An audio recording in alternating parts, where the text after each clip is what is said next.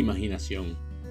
Formar en nuestra mente sucesos o acontecimientos, historias o imágenes que no existen en la realidad o que ya fueron una realidad. Julio Verne se imaginó un viaje a la luna en su obra De la Tierra a la Luna.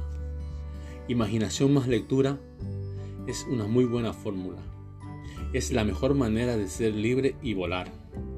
Si leemos, lograremos llegar tan lejos como nuestra imaginación nos permita. Por eso vamos a hablar con una mujer de lectura, con Jimena, creadora de Cuentilandia.